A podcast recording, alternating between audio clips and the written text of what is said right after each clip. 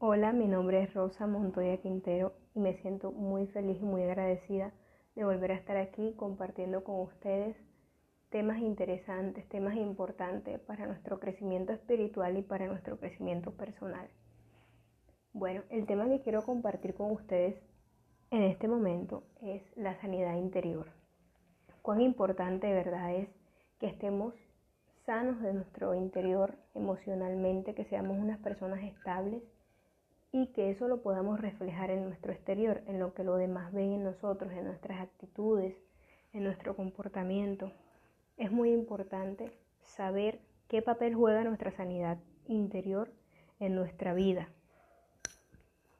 Yo sé que en ocasiones todos hemos pasado por situaciones y momentos difíciles que llevan al desánimo, a la desesperanza, a la tristeza, muchas veces al enojo, a la ira, al rencor, a la amargura.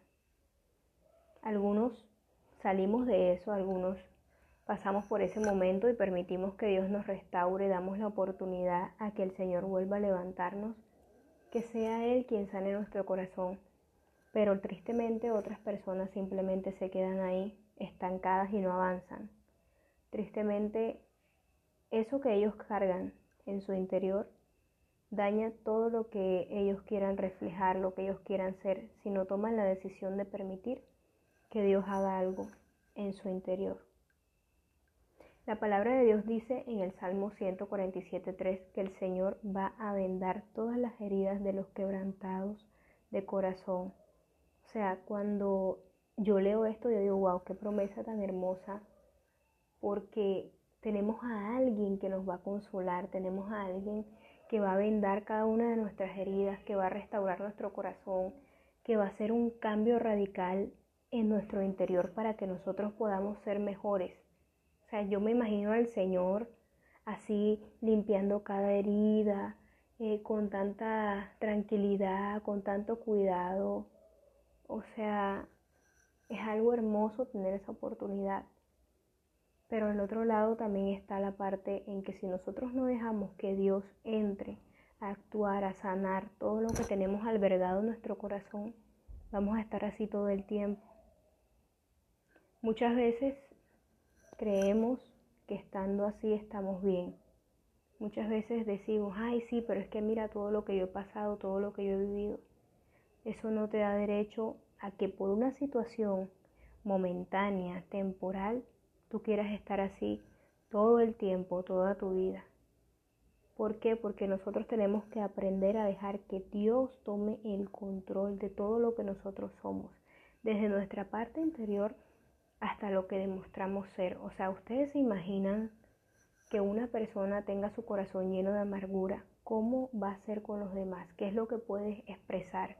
¿Qué puede exteriorizar? Yo nada más pienso en la cara de esa persona, o sea, una cara de mal gesto todo el tiempo, todo el día, tratando mal a las personas, desquitando su amargura y la raíz de todo lo que alberga en su corazón con las demás personas. La verdad que son cosas que no son lindas, son sentimientos que no generan nada bonito y que muy a lo científico provocan desestabilidad en nuestro sistema inmunológico. Entonces, a mí me llama muchísimo la atención cómo el Señor nos ofrece ese apoyo, esa ayuda, esa atención. O sea, el Señor no nos ha dejado solos, el Señor siempre ha estado ahí. Jesús se fue otra vez al lado del trono de su Padre, pero dejó al Espíritu Santo como consolador. Y el Señor nos abraza, el Señor está ahí siempre con nosotros. El Espíritu Santo nos consuela. El Espíritu Santo siempre está, nunca se va a ir, siempre está ahí al ladito tuyo al ladito mío. Lo que pasa es que a veces no buscamos o no permitimos que el Señor obre en nuestro corazón, que el Señor obre en nuestra vida. Tenemos que tener en cuenta que hay cosas que vienen con una raíz. Si nosotros empezamos a generar sentimientos o empezamos a tener cosas en nuestro corazón, todo eso tiene una raíz de algo que sucedió anteriormente. O quizás viene por parte familiar. Pero nosotros tenemos que romper con ese esquema, tenemos que romper con ese molde y volver a nacer de nuevo, volver a permitir que el Señor obre en nuestras vidas, que el Señor pueda entrar a nuestro corazón y que nuestro corazón sea como una casita que Él pueda entrar a limpiar para que Él pueda habitar ahí. Que nuestra vida sea bendición para otras personas. Que lo que nosotros damos a los demás no sea ni amargura, ni tristeza, ni desesperación, ni desesperanza. Que no sea rencor, que no sea odio. Que todas esas cosas que alguna vez generaron situaciones o circunstancias que vivimos el Señor puedas convertirlas en testimonio para alguien más. Que sean de amor, que sean actitudes de compasión, de misericordia, de paz, de esperanza para los demás. Tenemos que pensar un poco en darle la oportunidad a Dios a que entre en nuestro corazón. No somos autosuficientes, no podemos solos, en temas pasados yo he hablado de la autosuficiencia y cuán importante es saber que tenemos a un Dios que nos ve, que sabe todo lo que nos va a ocurrir, que sabe cómo nos sentimos. Justo antes de que nosotros pensemos algo ya Dios lo sabe. Entonces si yo tengo un Dios tan poderoso, porque yo no puedo descansar en Él? Yo te invito a que tú hoy puedas dejar tus cargas en el Señor que puedas poner tu mano en tu corazón y decir, Señor, necesito de ti. Necesito que entres a mi corazón y que te lleves todo lo que no sea bueno para mí.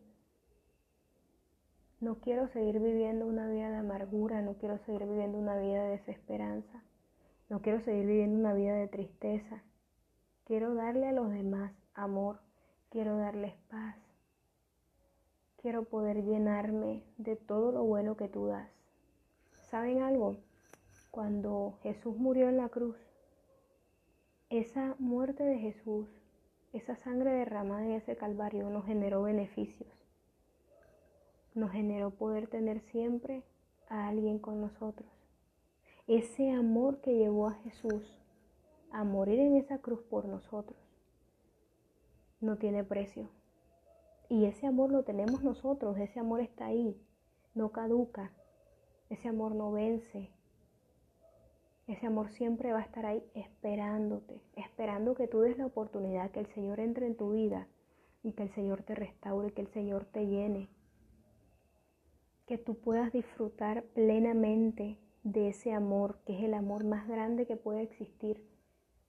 El Señor dio a su Hijo, Dios entregó a su Hijo para que viniera a esta tierra, se hiciera hombre y muriera crucificado por ti y por mí, por amor, por amor a personas que lo rechazaron, a personas que eran pecadoras, a personas que no sabían valorar. Y aún hasta el día de hoy no hemos sabido valorar lo que Jesús hizo en esa cruz. Entonces, yo quiero invitarte a que por ese amor tan grande tú permitas que Él entre en tu vida y que tome las riendas de todo lo que está pasando ahí en tu interior. Si te has sentido decepcionado, si te has sentido triste, si te sientes una persona amargada, si sientes que estás cargando con cosas que quizás has debido soltar desde hace muchísimo tiempo, pídele al Señor que te ayude. Dile, Señor, hoy yo te entrego todo, todo con lo que yo sé que no puedo entra en mi corazón, ayúdame, dame paz, dame gozo. A veces anhelamos cosas, pero no queremos pagar un precio. Y aquí el precio solamente es decirle al Señor que te ayude, dejarlo entrar en tu corazón. Y eso va a traer muchos beneficios a tu vida. Las personas a tu alrededor van a empezar a ver el cambio. Lo que yo quiero darte a entender con todo esto que te estoy diciendo es que tenemos que sanar primero nuestro corazón, sanar nuestro interior, lo que nosotros somos interiormente, para que las demás personas puedan ver el cambio en nuestras actitudes y en lo que reflejamos de manera exterior. Quiero que ahí donde estás cierres tus ojos y que tú le des gracias a Dios si has podido salir de todos tus problemas, si has tenido una restauración, si el Señor ha podido hacer algo en tu vida, si se lo has permitido.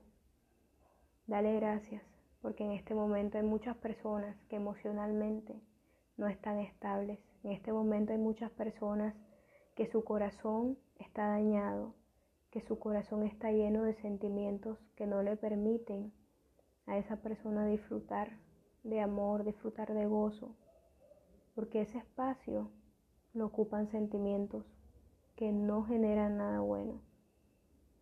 Dale gracias a Dios porque tú pudiste salir de ahí. Y a ti que sigues sumergido todavía en la tristeza, en la angustia, en el enojo, en la amargura, en la falta de perdón, te invito a que cierres tus ojos y empieces a entregarle todas tus cargas a Dios. Dios va a empezar a sanar cada herida que te hicieron, va a empezar a sanar daños quizás de años atrás, de tu infancia, de algo que te marcó y que te hizo mucho mal y que lo que eres el día de hoy es el resultado de aquello que dañó tu corazón. Pídele al Señor que te restaure, que te ayude y si tienes que llorar, hazlo. Hazlo porque el llorar a veces es una acción de que nosotros nos estamos doblegando, de que nosotros estamos permitiendo que el Señor llegue y tome el control de lo que nosotros somos y de lo que sentimos. No le tengan miedo a llorar, no tengan miedo a entregarle sus cargas a Dios. El Señor siempre va a estar para ayudarlos.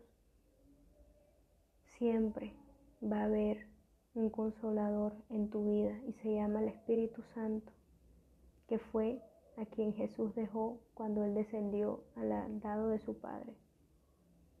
Cuando Jesús se va al lado de su Padre, deja un consolador, aún piensa en nosotros. Wow, es increíble que Jesús piense, luego de haberse sacrificado en esa cruz, se va y piensa en nosotros, sigue pensando en nosotros. Él todo el tiempo piensa en ti, piensa en mí, a veces hay personas que ni siquiera dan nada por nosotros y Jesús dio la vida y al sol de hoy sigue pensando en nosotros, sigue pensando en ti, te sigue amando y quiere restaurar todo aquello que está mal en tu interior. Gracias por escuchar lo que tenía para compartir con ustedes. Espero que haya sido de bendición para sus vidas y que el Señor siga haciendo la obra en cada uno de nosotros. Dios les bendiga.